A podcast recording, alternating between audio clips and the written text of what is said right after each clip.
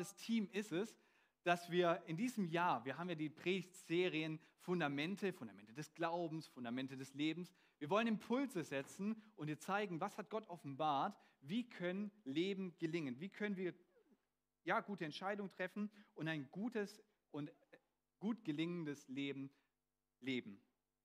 Wir glauben, dass Gott uns in seinem Wort Prinzipien offenbart hat, damit wir dieses gelingende Leben und ihm zur Ehre leben können. Den richtigen Partner zu finden, ist ja eine richtig wichtige Entscheidung und davon hängt so viel ab. Und deswegen wollen wir uns heute Morgen sechs Fragen stellen. Hey, wie kann ich eigentlich meinen richtigen Partner finden? Und wie ist es eigentlich mit dem ganzen Thema Sexualität? vielleicht denkst du jetzt, oh oh, Beziehung, ah, ich weiß nicht, ich werde da immer nervös, weil ich habe da schon so viele Erfahrungen gemacht. Dann möchten wir dir zusprechen, wir als Kirche vertreten die Werte. Wir lieben Gott, wir lieben Menschen, wir lieben die Kirche und wir lieben das Leben. Das heißt, wir sind positiv ausgerichtet. Wir wollen keinen Menschen verurteilen, weil kein Mensch perfekt ist. Das ist uns bewusst und das müssen wir ganz am Anfang setzen, sondern wir laden jeden Menschen ein, uns selbst jeden Tag immer wieder auf die Wege Gottes zu kommen und darin zu wandeln. Und das kann sein, vielleicht kommst du mit deiner Biografie her und merkst, in meinem Leben gibt es ganz viel Zerbruch, ich habe ganz viele Fragen, dann möchte ich dich einladen, dann kann heute der Tag sein, wo du Gott genau diese Fragen, den Zerbruch hinlegst und wo Heilung stattfinden kann. Vielleicht bist du auch in einer aktuellen Lebenssituation, wo du merkst, du hörst jetzt Dinge und du musst manche Dinge vielleicht unter ein neues Licht stellen. Vielleicht gibt es auch Dinge in deiner Vergangenheit, wo du merkst, oh, irgendwie, das sind so viele Verletzungen, ich komme gar nicht damit klar, ich schaffe das gar nicht selber, die Sachen aufzuarbeiten. Dann wollen wir dich ermutigen, such dir auch einen Seelsorger oder vielleicht sogar einen Therapeuten, wo du die Dinge behandeln kannst und wir begleiten dich da sehr gerne im Gebet. Weil wir Menschen lieben und weil Beziehungen der Hammer sind, wollen wir uns dem ganzen Thema stellen und schauen, wie kann das eigentlich funktionieren? Wie können Beziehungen gelingen? Und mir ist es ein Herzensanliegen, dass wir alle, jeder Einzelne, der heute hier ist und die Predigt auch hört im Livestream oder auf YouTube dann, dass wir wirklich alle gemeinsam beziehungsfähiger werden, weil wir sind alle noch nicht am Ziel. Ich bin nicht am Ziel. Und ich schätze mal, wir sind alle noch nicht am Ziel. Ich möchte gerne mit einem Bild einsteigen, ein Bild von einem Haus. Und dieses Bild wird uns die ganze Predigt hinein, äh, hindurch begleiten. Für ein Haus brauchen wir ein Fundament. Wir brauchen auch Wände und wir brauchen ein Dach. Ja, da gibt es dann noch irgendwie Fenster und Türen und Räume und Deko. Aber ein Haus wird dann zu einem Haus, wenn es ein Fundament hat, wenn es Wände hat und ein Dach. Das andere sind mehr so Nebenschattierungen. Und jetzt ist die Frage, wie können wir das übertragen? Es gibt auch ein Beziehungshaus. Wie können wir die Beziehung gut aufstellen, dass sie stabil ist, dass sie ein gutes Fundament hat, gute Wände und ein gutes Dach? Und jetzt ist die Frage an uns alle, was ist eigentlich das Fundament? Was sind die Wände? Was ist das Dach? Und jetzt kannst du für dich mal überlegen, wie würdest du das so einsortieren? Und wir wollen dir mal folgenden Vorschlag präsentieren, wie wir das sehen. Und zwar, das Fundament, sagen wir, ist die Freundschaft. Okay? Die Wände sind die grundsätzliche Lebensausrichtung, unser Glaube, unser Interesse, so wie wir leben, wie wir unser Leben gestalten. Und als Dach sehen wir das ganze Thema Sexualität.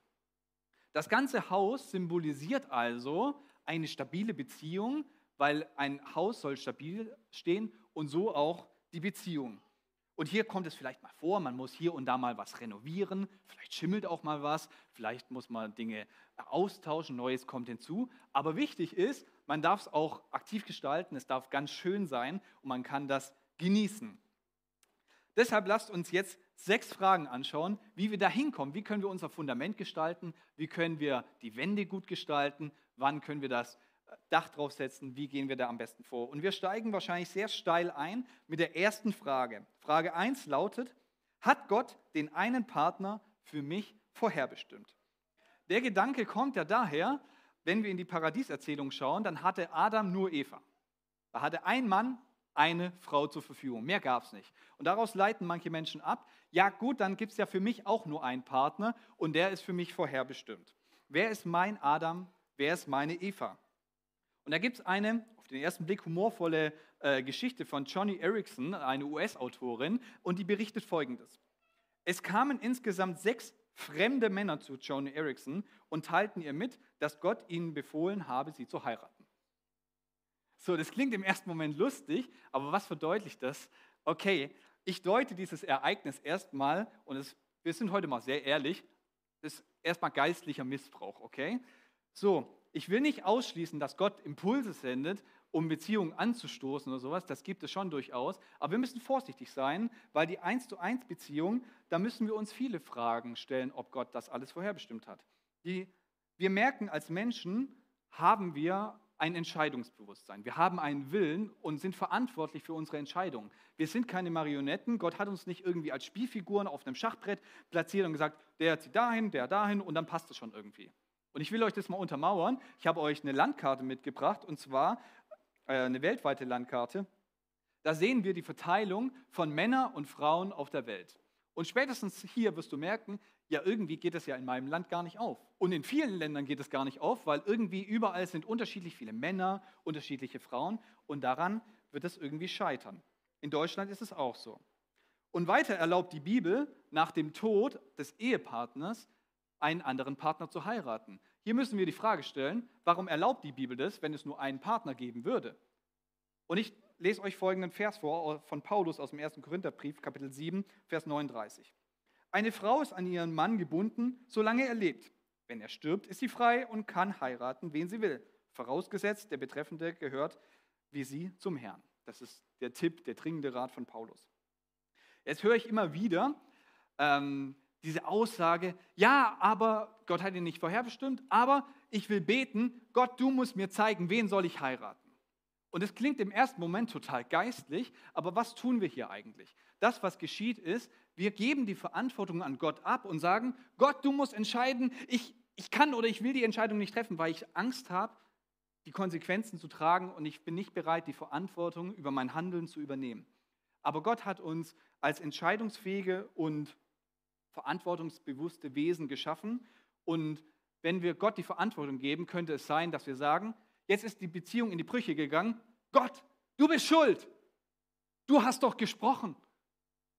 Und Gott ist der, der nachher schuld ist, obwohl er vielleicht gar nicht gesprochen hat, wie wir bei Joni Erickson gesehen haben. Als Fazit können wir also festhalten, Gott hat uns die Freiheit gegeben in der Partnerwahl, aber er gibt uns den dringenden Rat, schau dir doch einen gläubigen Partner an, treff bewusste Entscheidung, weil du bist nicht nur irgendwie das Opfer von deinen Hormonen, sondern du kannst bewusste Entscheidungen treffen. Warum eigentlich? Das gute Fundament, die Freundschaft, steht. Du bist in einer Beziehung, aber dann kommen Wände dazu. Und wenn nur ein Teil gläubig ist, dann hast du folgende Situation. Du hast von vier Wänden nur drei gebaut. Und das merkst du spätestens, wenn die Kindererziehung dazu kommt. Du fragst dich, sollen wir mit den Kindern beten? Ja oder nein? Besucht man den Kindergottesdienst? Ja oder nein? Erzählen wir unseren Kindern die großen Taten Gottes aus der Bibel oder was wir selber in unserem Leben erzählt, erlebt haben oder erzählen wir das nicht? Hat das Leben ein Ziel oder ist alles willkürlich? Soll man den Zehnten geben, obwohl man Kinder hat und noch viele weitere Probleme, die auftauchen, wenn nur ein Teil gläubig ist? Viele kennen die Situation eventuell. Und deshalb ermutige ich dich und wir, investieren in ein gutes Fundament und in gute Wände. Lasst uns zu Frage 2 kommen. Frage 2. Welche Prinzipien lehrt die Bibel denn grundsätzlich über Partnerschaft? Ein kleines Vorwort. Wir heiraten keinen statischen Partner. Was meine ich damit? Eine Person bist du immer aufgrund von Relationen, aufgrund von Beziehungen. Wenn ich von meinen Eltern geboren, zur Adoption freigegeben wäre und ich wäre in Amerika aufgewachsen, hätte ich andere Beziehungen gehabt und ich wäre eine, neue, eine andere Person geworden. Ich wäre nicht der gleiche Chris. Hier sehen wir, Beziehungen verändern uns und wir reagieren und sind in einem Setting unterwegs. Das bedeutet, Menschen verändern sich, wir entwickeln uns, oft zum Guten, manchmal nicht zum Guten und Schicksalsschläge sind hier oft sehr einschneidend. Miteinander alt werden zu wollen, ist ein Prüfstein echter Liebe. Gemein, gern miteinander alt werden zu können, ist jedoch Gnade und tägliche Entscheidung. Und jetzt sind wir ja in diesem Prozess des Kennenlernens und das Erste, was uns auffällt, und wenn wir darüber nachdenken, ist immer Schönheit. Okay? Und ich habe euch mal vier Bilder mitgebracht von vier Persönlichkeiten, von zwei jungen und von zwei älteren Persönlichkeiten. Und als erstes, das, was uns auffällt, ist Schönheit, das Äußere fällt uns auf. Und danach gehen wir heute sehr schnell und es ist erstmal nicht per se falsch. Jetzt füllen wir diese vier Persönlichkeiten mal mit Eigenschaften und mit Lebensgeschichten, okay? Und ich plakatiere jetzt hier ein bisschen. Die zwei jungen Personen, sie sind attraktiv, aber stellt euch vor, die sind charakterlich schwierig. Die sind in kaputten Familienverhältnissen, sie sind sehr rechthaberisch, sie sind streitsüchtig, leiden unter Zornausbrüchen und ihre Lösung heißt immer Alkohol, damit betäube ich meine Sorgen. Sie sind nicht bereit, an sich selbst zu arbeiten, weil die Antwort ist so einfach. Der andere ist immer schuld. Schauen wir uns die zwei Älteren an. Ich fülle sie mal mit Positiven. Sie haben das Leben bald gemeistert, sind äußerlich vielleicht nicht mehr die attraktivsten, aber ich fühle sie mit, sie sind von Herzen fröhlich, sie sind lustig, sie tragen zum Frieden in der Familie bei. Sie sind stets treu gewesen, sanftmütig und nachsichtig und selbstbeherrscht. Und die trinken auch immer ein Glas Wein, aber sie kennen ihre Grenzen. Sie arbeiten an sich selbst und bringen ihren Teil in die Ehe ein. Ich möchte damit gerne zwei Konzepte von Schönheit darstellen. Okay, zwei Konzepte von Schönheit, die äußere und die innere Schönheit. Die äußere Schönheit ist sehr wichtig. Selbst die Bibel betont die Schönheit, die äußere Schönheit. So lesen wir zum Beispiel in Sprüche 5, Vers 18. Erfreue dich an deiner Frau, die du als junger Mann geheiratet hast. Lass sie eine Quelle des Segens für dich sein. Bewundere ihre Schönheit und Anmut. Berausche dich immer wieder an ihren Brüsten und an der Liebe, die sie dir schenkt. Ja, das steht tatsächlich in der Bibel, falls du dich das fragst. Ähm, äußere Schönheit ist ja sehr subjektiv, deshalb schauen wir jetzt an, jetzt gehen wir in den Fokus die innere Schönheit und schauen mal, was die Bibel dazu sagt. Und da hilft uns auch die Reflexion vom Buch der Sprüche. Die Sprüche beschreiben das Leben so, wie es ist. Nicht das Leben im Gottesdienst, sondern sie stellen dar, wie kann ein Leben gelingen, gottgefällig sein, oder wie kann ein Leben auch verderben. Woran sollen wir uns orientieren? Und dabei ist wichtig, das Buch der Sprüche spricht ganz viel über Charakter und wir Menschen sind erstmal alle gleich. Wir haben alle Charakter, Persönlichkeiten und deshalb ist das Buch der Sprüche auch auf alle Menschen anwendbar. Und eine, ein wichtiges Vorwort noch, die Sprichworte sind Lebenserfahrungen, die geteilt werden. Es ist kein Verheißungsbuch, das ist nicht wenn dann, sondern da erzählen Menschen, die Erfahrung haben und deuten diese. Fangen wir bei den Frauen an. Da wird Folgendes berichtet, Sprüche 11, Vers 16. Eine Frau gewinnt Ansehen durch ein liebenswürdiges Wesen. Das ist eine positive Erfahrung, die hier geschildert wird. Es gibt auch negative. Lieber in einer einsamen und trostlosen Wüste leben, als, eine mit, als mit einer launischen Frau, die ständig nörgelt. Das ist eine negative Erfahrung. Es gibt auch noch eine geistliche Erfahrung, die hier äh, niedergeschrieben wurde. Wer eine Frau gefunden hat, der hat es gut. Es ist ein Zeichen der Güte des Herrn seine geistliche Erfahrung, die jemand hier teilt und aufgeschrieben hat, der versteht das, okay, er hat eine Frau gefunden, hey, das ist voll der Segen. Es wird aber nicht so viel über Frauen geschrieben, es wird ganz, ganz viel über Männer geschrieben, okay? Jetzt wechseln wir zu den Männern hin. Dort lesen wir Folgendes zum Beispiel. Wer verächtlich über seine Mitmenschen herzieht, hat keinen Verstand. Den, negative, den negativen Aspekt. Ein vernünftiger Mensch hält seine Zunge im Zaum. So, positiver Aspekt. Sehen wir auch wieder beides. Daran können wir uns orientieren. Und jetzt kommt ein Aspekt, der mir sehr wichtig ist. In Sprüche 30, Vers 7 lesen wir folgendes. Herr, ich bitte dich um zweierlei. Erfülle mir doch diese Bitte, solange ich lebe. Bewahre mich davor, zu lügen und zu betrügen und lass mich weder arm noch reich sein. Gib mir nur so viel, wie ich zum Leben brauche. Denn wenn ich zu viel besitze, bestreite ich vielleicht, dass ich dich brauche und frage, wer ist denn schon der Herr? Wenn ich aber zu arm bin, werde ich vielleicht zum Dieb und bereite dir, mein Gott, damit Schande. Eine, hier wird geistliche Reife ausgedrückt, ein Mensch, der das Leben reflektiert hat, der im Leben steht und der weiß, was will er und was will er nicht, der eine Orientierung hat. Die Wand ist, die steht sicher. Wenn wir ins Neue Testament gucken, dann ist eine Orientierung richtig gut, und zwar Matthäus 7, Vers 12, wird auch als goldene Regel bezeichnet. Da heißt es, behandle deine, deine Mitmenschen, wie du selbst behandelt werden willst. Das bedeutet übertragen, werde zu dem Partner, den du dir selber wünschst. Entwickel dich selber zu der Person hin, die, der, die du dir wünschst, wie dein Gegenüber sein soll. Denn wusstest du, deinen Traumpartner kannst du nicht erschaffen. Und die Verheirateten wissen, dein Ehepartner kannst du nicht erziehen. Aber wir können selbst an uns arbeiten. Ja, wir können selbst an uns arbeiten und als Christen sind wir per Definition Jünger. Jünger haben Jesus als Vorbild und deshalb sind wir immer in einer Lebensbewegung unterwegs und sagen, ich folge Jesus und deswegen orientiere ich mich hin zum Guten und äh, entwickle mich hin zu einem Christusgemäßen Charakter. Eine Geschichte aus meinem privaten Umfeld ähm, hat sich folgendermaßen ereignet. Das sieht man und es verdeutlicht sehr gut, wie die äußeren Faktoren eine Beziehung richtig belasten können. Und zwar war da ein junger Mann, ähm, er hat gesagt, hey, ich habe meine Traumfrau gefunden, das haben die gegenseitig gesagt, die waren nur zusammen. Und dann waren sie nach einiger Zeit mal im Freibad und dann ist ihm aufgefallen, dem Mann, dass die Frau einen zu großen rechten Zeh hat.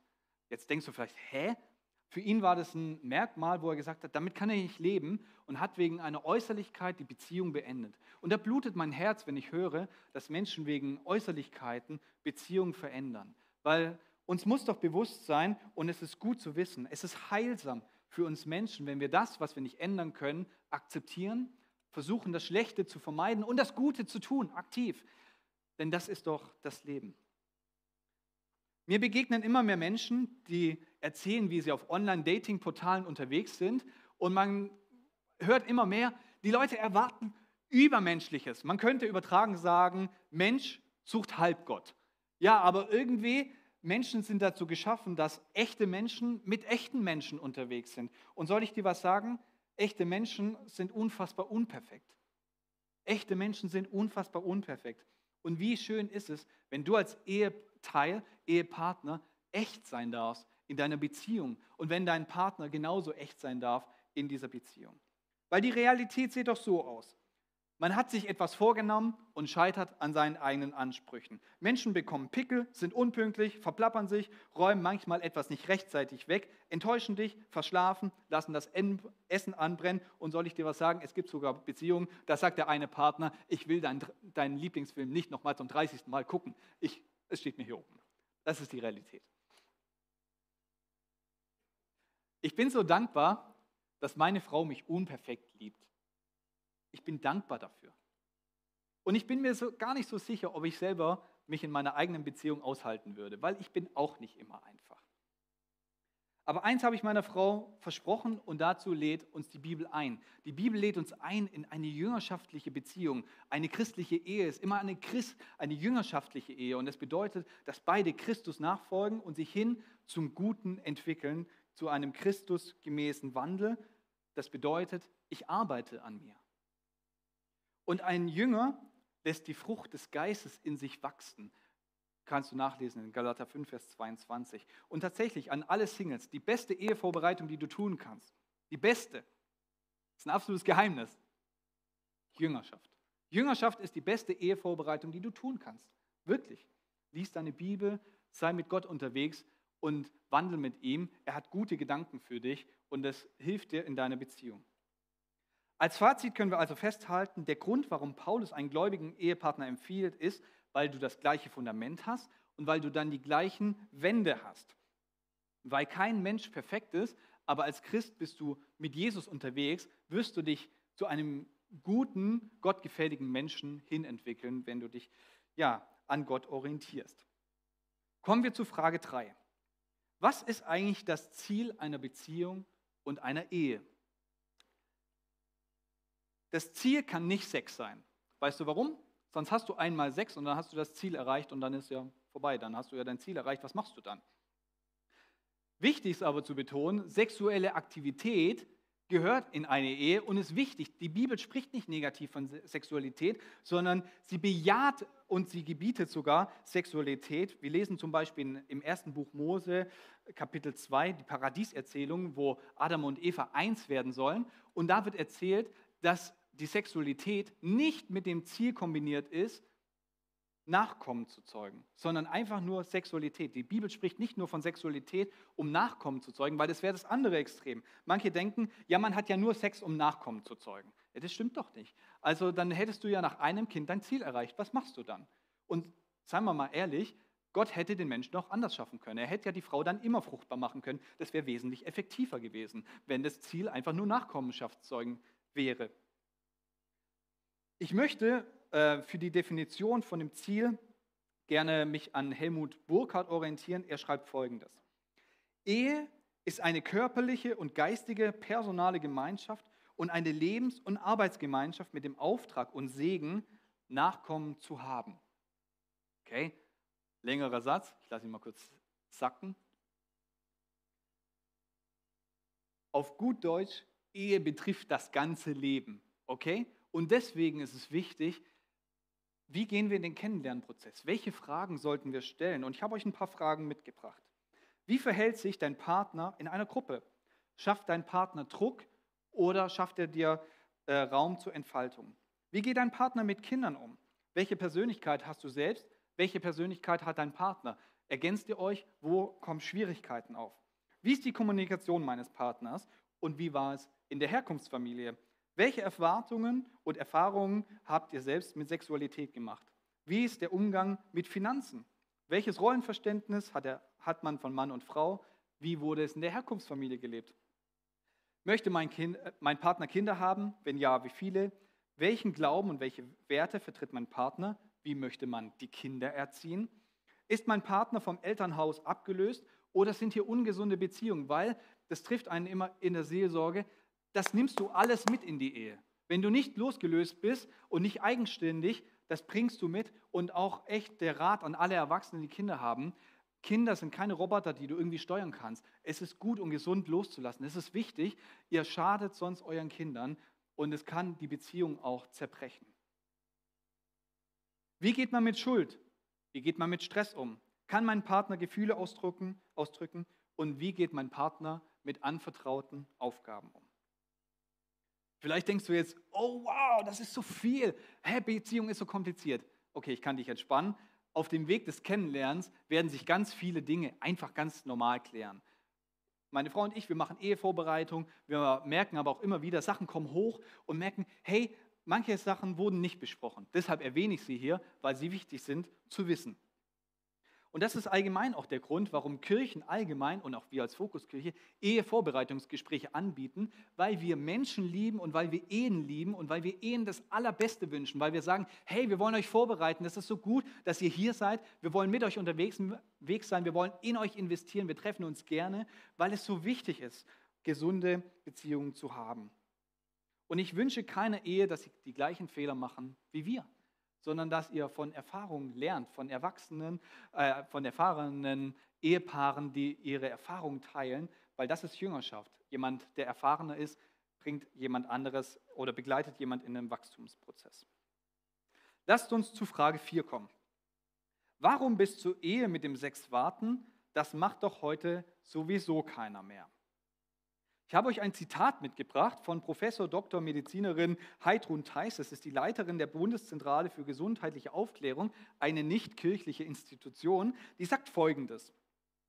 Die Annahme, wonach immer mehr junge Menschen immer früher sexuell aktiv werden, bestätigt sich nicht. Im Gegenteil, im Alter zwischen 14 und 16 Jahren geben deutlich weniger Mädchen und Jungen an, sexuelle Erfahrungen gemacht zu haben, als noch vor zehn Jahren. Das ist eine Aussage von 2020. Ich habe euch auch ein paar Charts mitgebracht und zwar dürfen die mal eingeblendet werden. Das erste Chart ist über Frauen, über Mädchen und da wurden 6000, über 6000 Personen befragt und die allermeisten wollen auf den einen richtigen Partner warten und mit dem Sexualität entdecken und entfalten.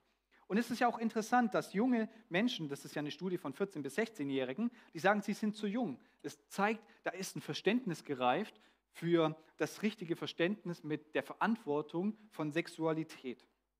Schauen wir uns die Jungs an. Wenn dir auf, vielleicht fällt dir auf, wir dürfen gleich mal weitergehen zu den Jungs, da fällt dir auf, mehr Jungs wollen auf die richtige Partnerin warten. Das ist hochinteressant, weil entgegen der Annahme, dass Jungs irgendwelche Sexmaschinen sind, sind Männer emotionale Wesen und die wollen auch auf den richtigen Partner warten. Die wollen nicht einfach immer nur Sex haben. Wir können also festhalten, es stimmt faktisch nicht, dass alle Menschen immer nur früh Sex haben oder Sex haben wollen. Und ich will das mit einer zweiten Studie aus der USA untermauern. Die kommt zu dem Ergebnis, dass Paare, die mit dem Sex war, bis zur Ehe warten, stabilere und zufriedenere Beziehungen führen. Ich habe euch da aus dem Abstract, das ist so das Vorwort von der Studie, mal ähm, was mitgebracht, das ist übersetzt von mir mit DeepL. Genau, und ich lese es euch mal vor. Über die Einflüsse des sexuellen Timings auf, die, auf das Beziehungsergebnis ist sehr wenig bekannt. Ist es besser, die sexuelle Kompatibilität so früh wie möglich zu testen oder sexuelle Zurückhaltung zu üben, damit sich andere Bereiche der Beziehung entwickeln können? In dieser Studie gehen wir dieser Frage mit einer Stichprobe von 2035 verheirateten Personen nach, indem wir versuchen, indem wir untersuchen, wie früh sie als Paar sexuell involviert waren und wie dieser Zeitpunkt mit der aktuellen sexuell, sexuellen Qualität der Beziehungskommunikation, der Zufriedenheit mit der Beziehung und der wahrgenommenen Stabilität zusammenhängt.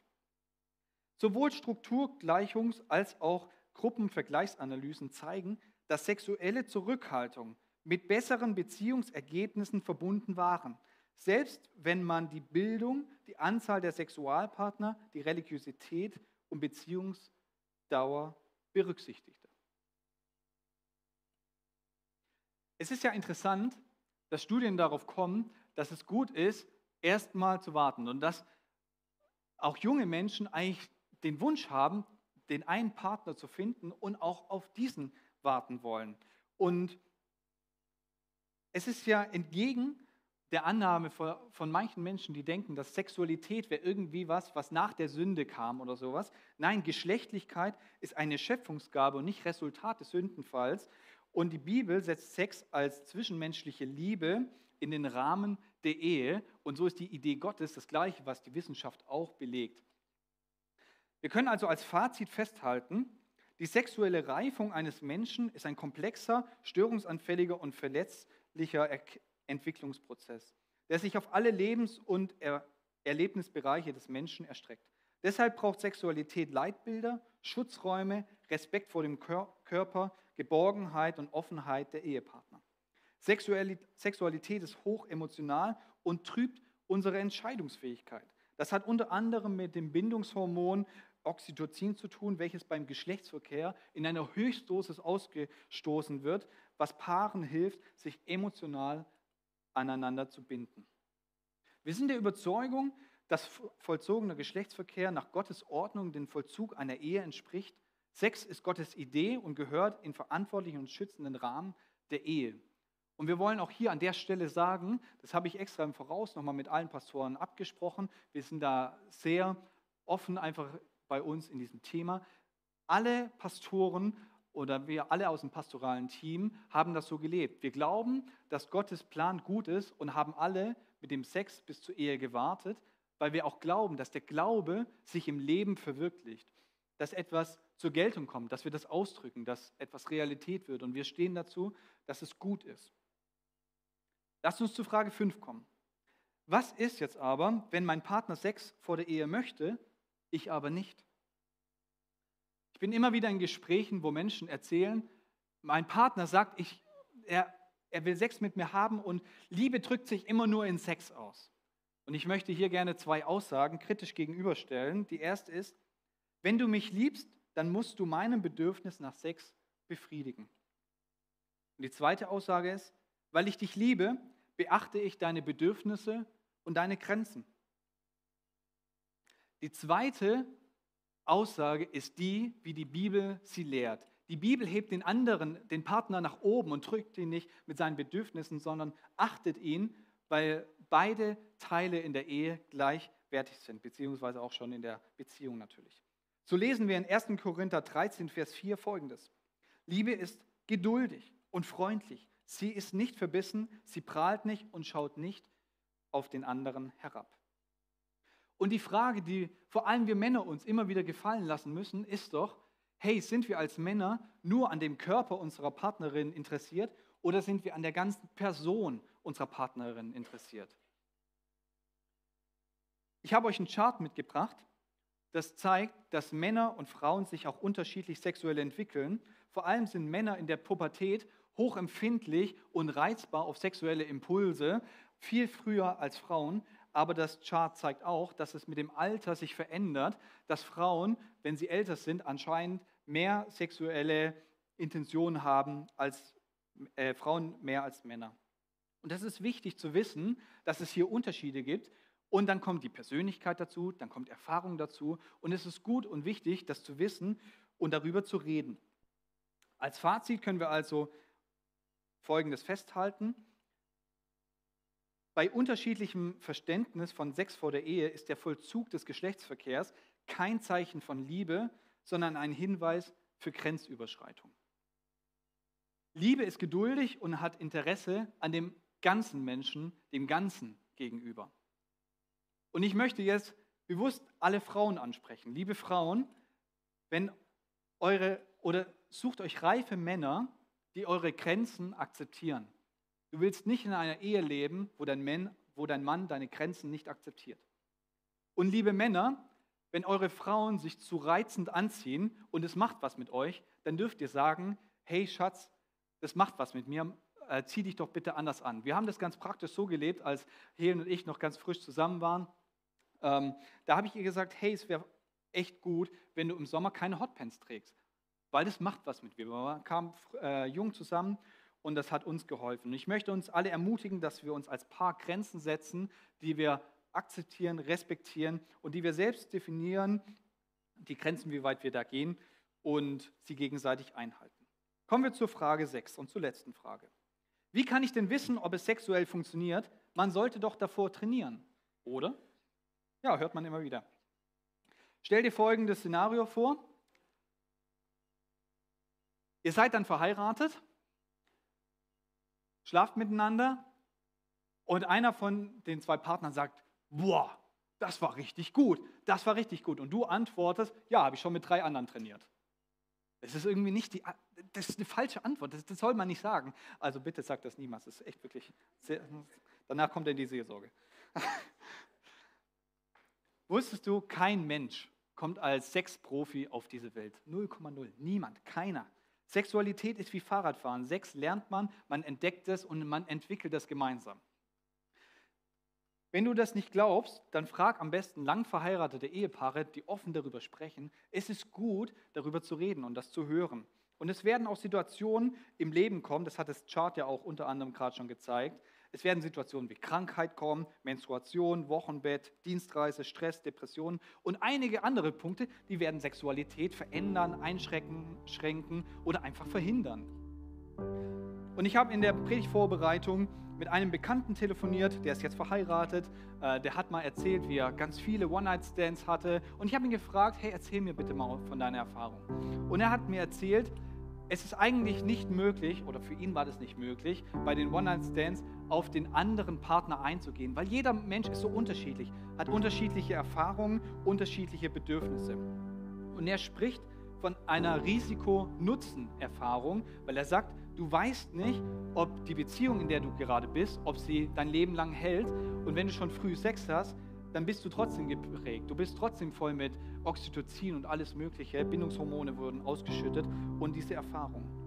Zwei Zitate, die ich von ihm mitgebracht habe, sind, also sagt er, ein Jahr später anzufangen, ist kein Nachteil. Und das zweite Zitat ist, wenn dein Anspruch eine langfristige und lebenslange Beziehung ist, hat Sex vor der Ehe keinen Nutzen. Das ist seine Aussage. Und ich möchte an der Stelle auch gerne auf das ICF verweisen. Die haben auch, da hat ein Betroffener selber von sich berichtet, wie er es erlebt hat, der selber ganz viele One-Night-Stands hatte und erzählt von seiner Erfahrung. Hör dir die Predigt gerne auch im Nachgang auch nochmal an. Was können wir als Fazit festhalten? Wie schon in der Statistik gezeigt, sind Männer und Frauen erstmal unterschiedlich in ihrer Entwicklung, aber sie suchen nach dem einen Partner, mit dem sie ihr Leben gestalten können. Und das ist gut, das ist Gottes Idee. Und auch die Studie aus den USA zeigt, es hilft deiner Stabilität in der Ehe, mit dem Sex zu warten. Und bevor ihr geheiratet habt, ist eine Trennung theoretisch immer möglich. Und ich glaube, es ist die geniale Idee Gottes, dass er sagt, hey, ich möchte einen Rahmen schaffen, in dem Sexualität gesund ist, sich entfalten kann und wo sich beide Paare auf Augenhöhe genießen können. Das ist so gut. Und deshalb vergleichen wir Beziehungen mit dem Bau eines Hauses. Und das möchte ich nochmal aufgreifen. Die Ehe ist wie ein Haus. Es hat als Fundament die Freundschaft. Der Rohbau ist die grundsätzliche Lebensausrichtung, die grundsätzliche Bewegung. Wohin entwickelst du dich? Ist der Glaube. Und dann in der Hochzeitsnacht kommt das Dach drauf und symbolisiert den Sex. Und dann entwickeln wir dieses Haus. In dieses Haus ziehen Leute ein, es kommen Kinder dazu, Dinge müssen renoviert werden, man kauft Neues, Altes wird entfernt und man ist die ganze Zeit in Entwicklung und darf ganz viele schöne Dinge erleben. Und ich möchte mit einem Statement enden, und zwar das Statement, Ehe ist schön. Ehe ist schön.